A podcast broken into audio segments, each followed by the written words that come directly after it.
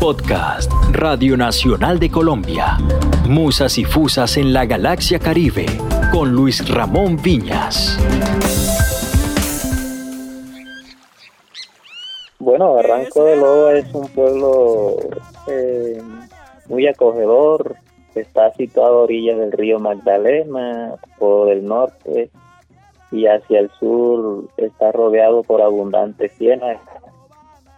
Eh, eso pues crea un ambiente para, para la pesca, para la agricultura y en su zona montañosa eh, también hay numerosas quebradas, bonitos paisajes.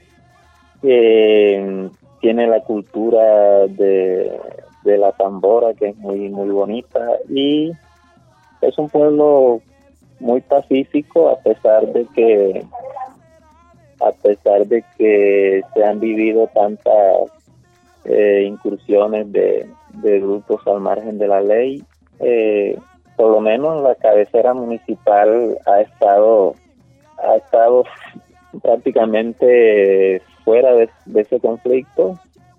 Es lástima que en su zona rural no se no se ve lo mismo, pero eh, Barranco de Loba es un pueblo llamado a la prosperidad que tiene numerosos sitios que se pueden visitar, que se pueden distraer, se pueden dar para distracción de la gente. Eh, los habitantes son muy muy solidarios, son gente muy atenta con, con los forasteros y y bueno, es un pueblo que invita a la paz, a la tranquilidad, a la armonía.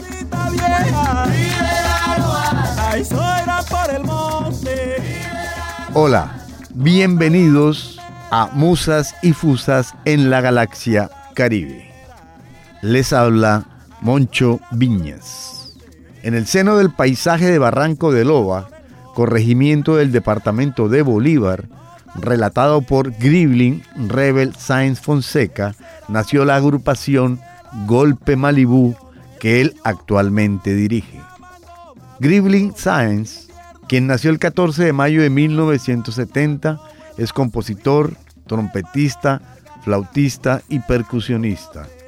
Sus creaciones han sido galardonadas en la categoría canción inédita en los festivales de Atillo de Loba y El Peñón en el departamento de Bolívar, de Tamalameque en el departamento del Cesar, de El Banco en el departamento del Magdalena y en cinco ocasiones en el Festival de la Tambora de San Martín de Loba en el departamento de Bolívar. Grivil Rebel Science Fonseca es nuestro invitado en el día de hoy. Maestro Grivin, bienvenido a los micrófonos de Radio Nacional de Colombia y muchas gracias por concedernos esta entrevista. Gracias a Radio Nacional por darme esta oportunidad de dirigirme a sus eh, gran audiencia. Gribling, en el seno de su hogar, durante su infancia y adolescencia, ¿qué música se escuchaba? Bueno, en la radio se escuchaba mucho la música caribeña, lo que son las cumbias, los merecumbé, los zorros. También había mucha influencia de las rancheras, del vallenato, pues también empezó con mucha fuerza. Y, y eh, a nivel local, pues eh, siempre en las celebraciones había siempre música folclórica, la cumbia, el mapalé y, y bueno, todas esas cosas van van influyendo. ¿A qué edad se inclinó por la música y cuáles fueron sus primeras experiencias musicales? Bueno, a partir de los siete años eh, ya pues tenía ya esta inclinación hacia la música. Mi padre cantaba sus, sus canciones eh, prácticamente en, en todos los géneros y pues eh, toda esa esa gama de cualidades de, los que se crían al lado de uno, pues uno va absorbiendo todo eso.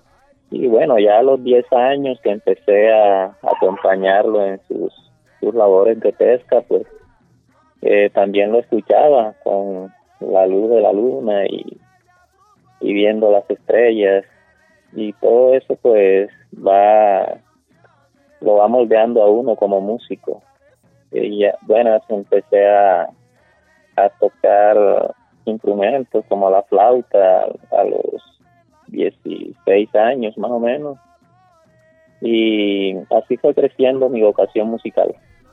Gribling, ¿qué agrupaciones ha integrado?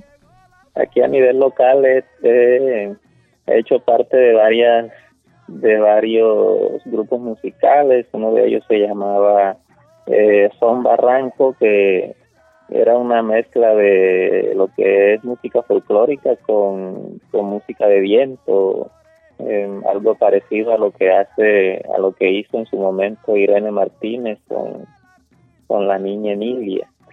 También tuve la ocasión de, hacer coros en un, en un grupo musical que se, que se llamó Los Insistentes eh, del vallenato, era música vallenata solamente. Bueno, eso por algunas, por cuestiones ya que se nos salían de las manos, se, se fue se fue quedando atrás. Y ya en el 2006 pues entró a ser parte del grupo Golpe Malibu como cantador y, y componiendo canciones para participar en, en los festivales.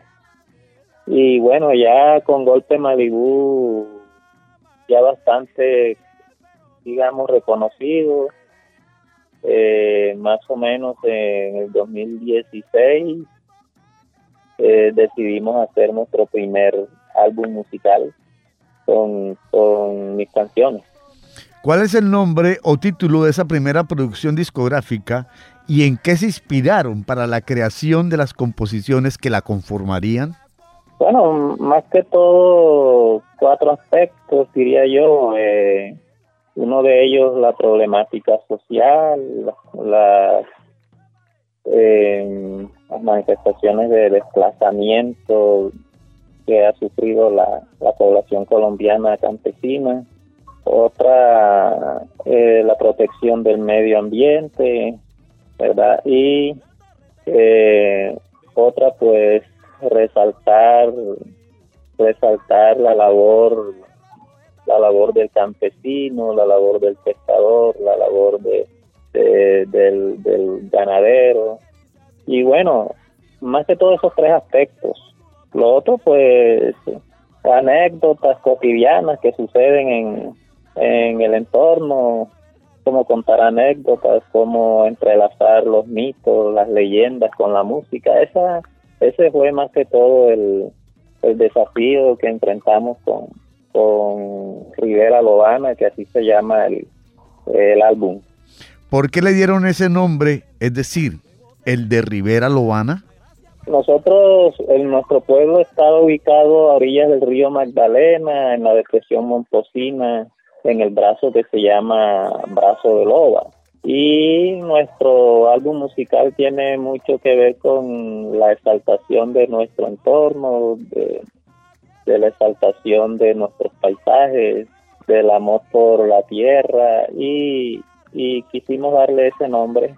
También porque Rivera Loana fue una canción que impactó mucho en la gente y, aún sigue, sigue impactando. Muchos me llaman a, felicitarme por esa canción y, creo que ese fue el motivo de, haberlo haberla escogido como nombre de, de ese álbum. ¿En qué año se creó la agrupación?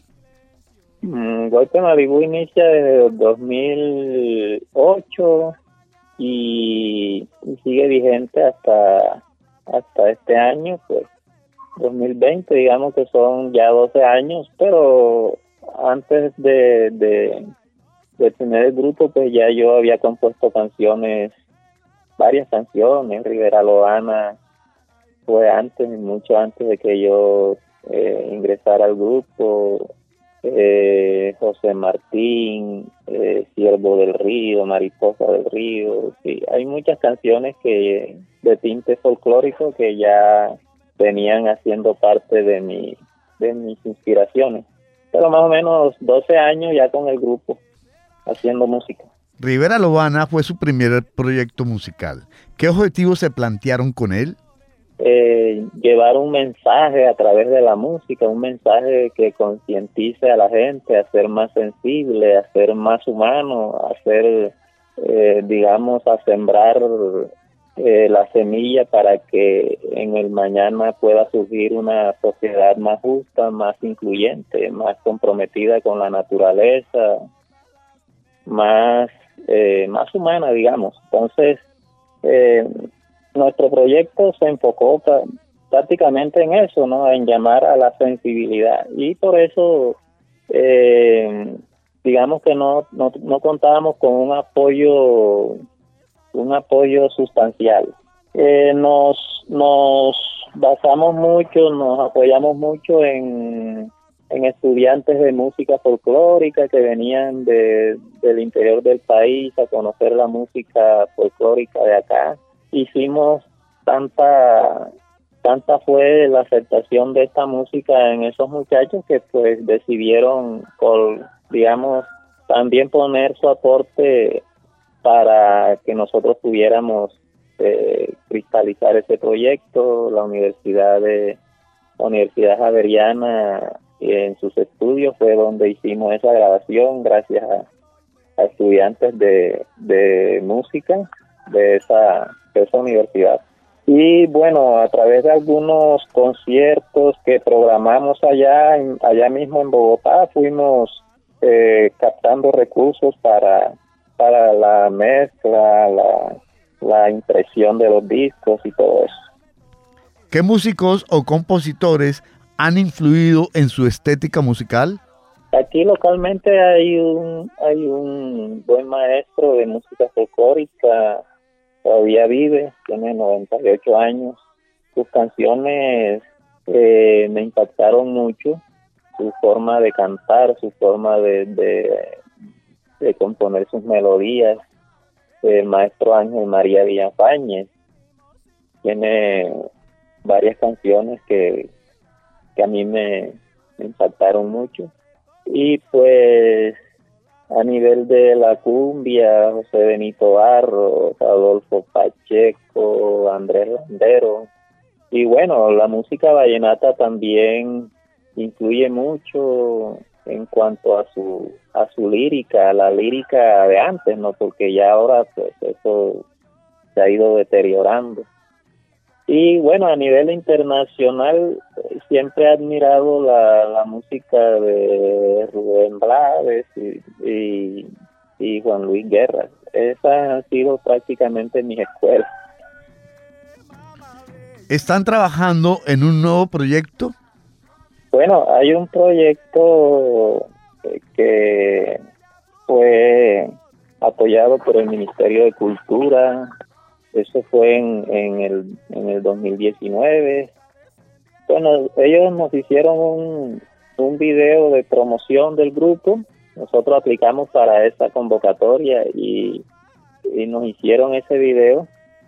Y pero además aprovechamos las horas que nos dieron en, en en los estudios de Univisión, algo así, no sé, ya no me recuerdo.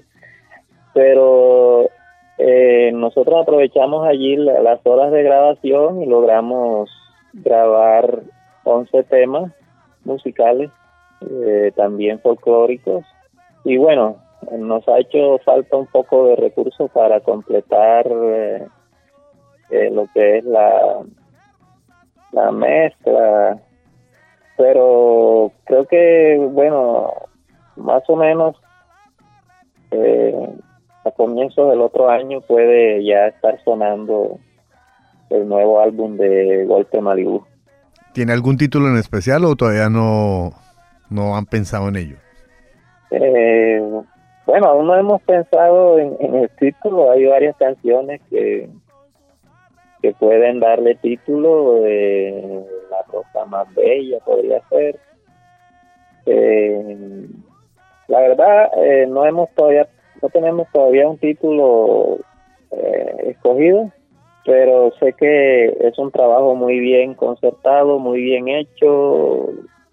las, las canciones tienen unos mensajes eh, muy tremendos para, para la época que estamos viviendo, ¿no? La época en que casi no se respeta la vida, no se respeta la naturaleza y queremos siempre tener esa, esa particularidad con, con nuestras canciones.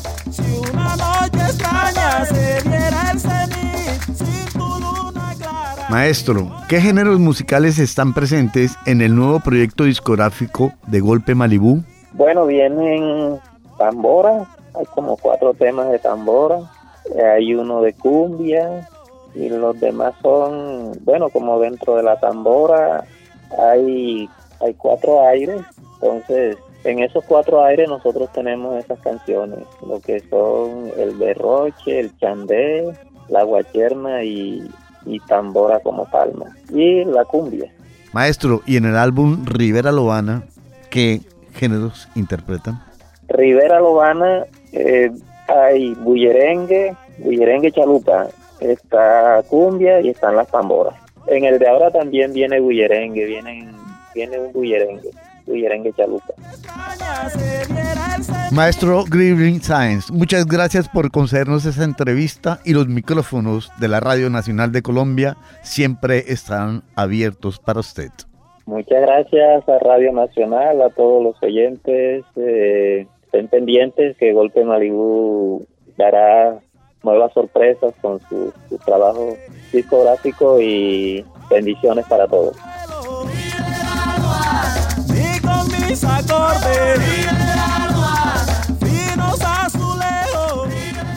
Este podcast fue producido por Marlon Natera en la producción y quien les habla, Moncho Viñas, en la musicalización y realización.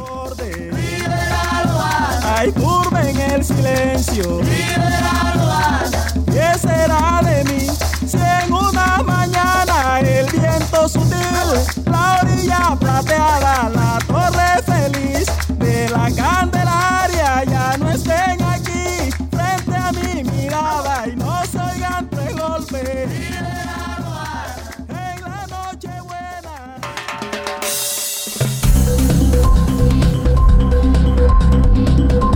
Este fue un podcast de Radio Nacional de Colombia.